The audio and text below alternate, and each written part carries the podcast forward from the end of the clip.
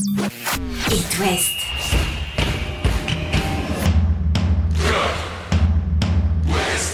Cop West. Chaque lundi et jeudi à 20h. Simon Rongoat, Catel Lagré. Bonsoir Catel Lagré. Bonsoir Simon Rengoat. Profitons, Catel, de cette trêve internationale pour euh, un entretien long avec euh, l'un des acteurs de ce début de saison. Il est brestois, il est milieu de terrain, il s'appelle Hugo Magnetti. Il va nous apporter un petit peu de soleil avec euh, son accent chantant et il est surtout très bon avec le SB29 depuis le début de saison. C'est à venir dans un instant, entretien en compagnie d'Hugo Magnetti, mais on va commencer avec la crise du moment, la Rennes. pré-crise. Oui, la pré-crise. Rennes qui finalement n'en est pas une parce que ça se finit bien et personne n'est débarqué. On va vous expliquer pourquoi et Genesio, euh, le coach, et euh, Florian Maurice, le directeur sportif, conservent les manettes du stade rennais en souffrance en termes de résultats. On commence avec ça et ensuite ce sera Hugo Magnetti. On terminera notamment avec des nouvelles de Nantes qui ne verra pas déménager son centre d'entraînement de la Jonelière à Vers-sur-Loire près d'Ancenis. Le projet est abandonné. Chaque lundi et jeudi, C'est Cop West sur It West. Commençons donc avec euh, la mini-crise qui n'en est pas une. On vous l'a expliqué chez les Rouges et Noirs. Qu'a-t-elle? Une réflexion a eu lieu ces dernières heures et finalement on ne change rien. Beaucoup de réunions depuis le début de la semaine pour trouver des solutions à la mauvaise passe. Comme on l'a dit lundi dans Cop West, l'idée n'était pas de se séparer du coach Genesio. Il s'agit surtout de trouver des solutions pour améliorer l'effectif, notamment au mercato euh, hivernal, en sachant qu'en plus, des joueurs comme Guiri ou, ou Salah devraient partir à la canne. Il manque, on l'a dit depuis longtemps, au moins un défenseur expérimenté, voire un milieu de terrain. Alors Rennes va donc se pencher là-dessus euh, cet hiver. D'ici là, il va falloir relancer la machine euh, en euh, Alors sur, championnat. sur le mercato, deux secondes. Rennes a les moyens. Rennes a Les- le stade rennais a vendu pour 160 millions d'euros. 140. Ah oui, ou 140 et à 60 vérifier. d'achat. Il y a euh, à peu près 80 millions, plusieurs dizaines de millions d'euros de, de- de bénéfices sur cette saison-là. C'était pas le cas les saisons euh, précédentes, mais qui permettent d'avoir un, un- un vrai pouvoir d'attraction au mercato Oui, d'hiver. mais sauf que le mercato d'hiver, on sait ce qui se passe. C'est-à-dire que les joueurs bons qui jouent en club, ils ne changent pas de club. Non, mais tu as des clubs avec des effectifs denses, avec des bons Mm. joueurs qui ne jouent pas. Je parle des clubs anglais ou des clubs allemands, par exemple, et, et- et que tu peux relancer, dont tu sais euh, qu'ils ont du talent malgré tout. Ouais, je, moi, je ne trouve pas, très efficace. Non, je sais bien, moi non plus, je suis mais pas fan du mercato d'hiver, mais il y a quand même sans doute quelques solutions à trouver. Surtout, il n'y aura pas le choix. un défenseur expérimenté, c'est possible. Mm, euh, il n'y aura pas le choix, mais par contre, imagine-toi, les autres clubs, ils savent que Rennes a extrêmement besoin Et beaucoup d'argent. et beaucoup d'argent. Bon, bref. Oui. Euh, et puis d'ici là, parce que ça, ce sera qu'au 1er janvier, il va falloir, je le disais, relancer la, la machine en championnat, essayer de se replacer un petit peu et surtout se qualifier euh, pour euh, l'Europa League, avec notamment ce match contre le Maccabi Haïfa qui ne se jouera évidemment pas en Israël, pas non plus à Chypre. Il y avait un petit, une petite bisbille entre l'UEFA et les autorités locales. L'UEFA voulait faire respecter une minute de silence pour les victimes israéliennes de la guerre. Chypre a dit non, donc Chypre, au revoir, et ce sera Belgrade. Ce sera la Serbie, donc au stade Mitic, c'est le stade de l'Étoile Rouge de Belgrade qu'on appelle le Maracana, un gros stade de 50 000 places, mais ça se jouera à huis clos. Maracana avec un K, pas comme le Maracana euh, brésilien pour euh, le stade euh, rennais. On accueille euh, dans un instant Hugo Magnetti. On vous parle ensuite du, du Football Club de Nantes pour finir et de ce projet de Vers-sur-Loire. Mais il est là, Hugo Magnetti. Bonsoir Hugo. Bonsoir, bonsoir à tous. Bonsoir Hugo, ça va? Tu trouves pas le temps euh, trop long?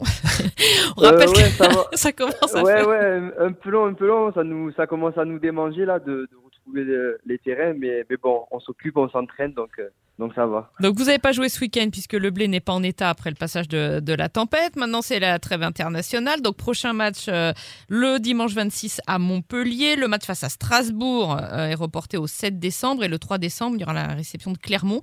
A priori le blé sera en état. En tous les cas les nouvelles, les nouvelles sont bonnes.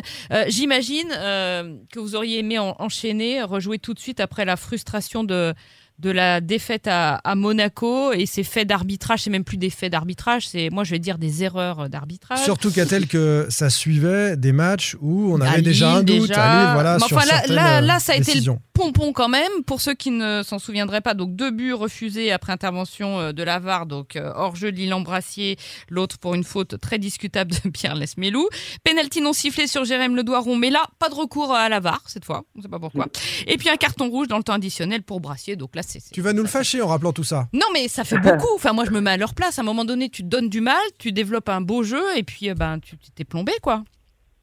Ouais, non, c'est clair qu'on voulait, qu'on voulait enchaîner, surtout que comptablement, euh, on était un peu au ralenti, donc euh, on voulait, on voulait vite euh, réenchaîner après nos, nos, nos dernières frustrations euh, euh, après Monaco. Comme vous dites, tu vois, c'est vrai qu'on s'est senti un petit peu, un petit peu, euh, bon, pas volé, mais voilà, il y a eu beaucoup de décisions contraires euh, euh, à notre équipe, mais pas contre Monaco. Je, je je repense à Paris et à Lille. Donc ça faisait beaucoup, donc on voulait vite effacer cette frustration pour, euh, pour la remettre sur le terrain et, et reprendre des points. Mais, mais, mais bon, j'espère que sur ces six, ces six prochains matchs, on va, on va le faire. Allez, au-delà de ce sentiment de s'être fait flouer et, de ces questions d'arbitrage, euh, on va quand même rappeler que le, stade brestois, euh, au moment de cette trêve internationale et avec un match en moins, compte 15 points. Vous êtes huitième du, classement. Potentiellement, vous pouvez même euh, gratter cette équipe du Havre qui est devant vous. Hein. C'est possible d'aller les chercher. Lance aussi, par exemple. C'est-à-dire que vous êtes installé dans le top 10 sur ce début de saison. Et ça, c'est le symbole de toutes les performances que vous avez réalisées. Il n'y a quasiment pas eu un match sans du Mm. stade brestois depuis le début de saison. Ouais, c'est clair que même, même dans les quatre défaites, euh, il y a toujours un contenu très intéressant où je pense que dans les quatre défaites, on mérite pas forcément de, de perdre. Mais, euh, mais on avait fait le point, on avait fait le, le plein de points en, en début de saison, c'est ce qui nous permet de rester dans, dans le top 10. Après, on voit que c'est quand même resserré euh, dans la deuxième partie du tableau aussi, donc c'est à nous aussi de pas de pas retomber dans les travers de, cette partie de tableau. Mais, mais voilà, c'est pour ça que ces six prochains matchs vont être importants et on va essayer de faire le plein de points pour, euh, pour rester dans, dans ce top 8. C'est important pour nous. Pour revenir sur ce début de saison, cette fois du côté du, jeu, de la tactique, euh, moi je suis pas très inquiet pour vous, justement de par les productions euh, que l'on peut voir sur, sur le terrain. Comment tu expliques, toi, que ça fonctionne aussi bien? Pourquoi le football brestois est attrayant cette saison? Ouais, je pense qu'on a gardé euh, la même ossature que par rapport à l'année dernière. Euh, le coach euh, Eric Roy était arrivé en janvier dernier et avait mis ses idées en place. Ça avait mis euh, un peu de temps à, à se mettre en place, mais euh, sur les derniers mois, on a vu que le jeu commençait à revenir. Et je pense que c'est la continuité cette saison avec un peu plus de confiance aussi, où on joue un peu plus libéré. Et, c'est ça qui, qui, je pense, nous, nous permet de, de mettre au-delà de, des victoires, de, de faire de très bons matchs avec de très bons il, contenus. il vous demande quoi, tactiquement, pour les petits footballeurs qui, qui nous écoutent Un jeu de transition rapide, un jeu de possession euh, Quelle est euh, la, la patte euh, roi et quel est le football qui vous demande de Un jouer gros pressing en milieu de terrain aussi. Ouais, ouais, la pas droit, c'est de mettre, de mettre beaucoup d'intensité. C'est, c'est la, la première, la première règle, c'est d'être une équipe chiante à jouer, d'être, d'être toujours euh, euh, harceler le, le porteur euh, du ballon, que ce soit derrière, au milieu ou devant. Et quand on a le ballon, c'est de jouer libéré, de jouer euh, sans contrainte et, euh, et d'aller vite vers l'avant. Et c'est ce qui fait, euh, c'est ce qui fait notre force. Après, ouais, c'est surtout le, euh, l'intensité qu'on, qu'on réussit à mettre aux, aux autres équipes. Et je pense que c'est ça qui, qui, qui leur fait peur et, et qui fait défaut. Bah, la preuve, c'est que l'équipe, la compo alignée par Monaco euh, sur ce match d'avant-trêve, euh, ils étaient pas sereins, sereins quand même. Hein Ouais, non, c'est vrai que sur le match, en plus, surtout en première mi-temps, où, où je pense qu'on qu'on les malmène, même en deuxième mi-temps, euh, le score ne reflète pas le, la physionomie du match. Mais, euh, ils mais avaient mis oui, 4 comme vous milieux, enfin je crois, hein, ils avaient mis 4 milieux, un seul attaquant. hein. Ouais, je pense que on commence à être de plus en plus suivi par, par les autres équipes. Je pense qu'on on, on commence à être de plus en plus euh, regardé, je pense, dans les vidéos d'avant-match. Donc, euh, ouais, ils commencent. Euh, j'ai pas envie de dire qu'ils, je vais pas dire qu'ils ont peur de nous, mais je, Si, si. mais je pense qu'ils commencent. Non mais franchement, le stade c'est eh, c'est pas une blague, Hugo. Le, le stade brestois est craint maintenant hein, partout. euh, Oui, oui. On parle en Ligue 1. hein.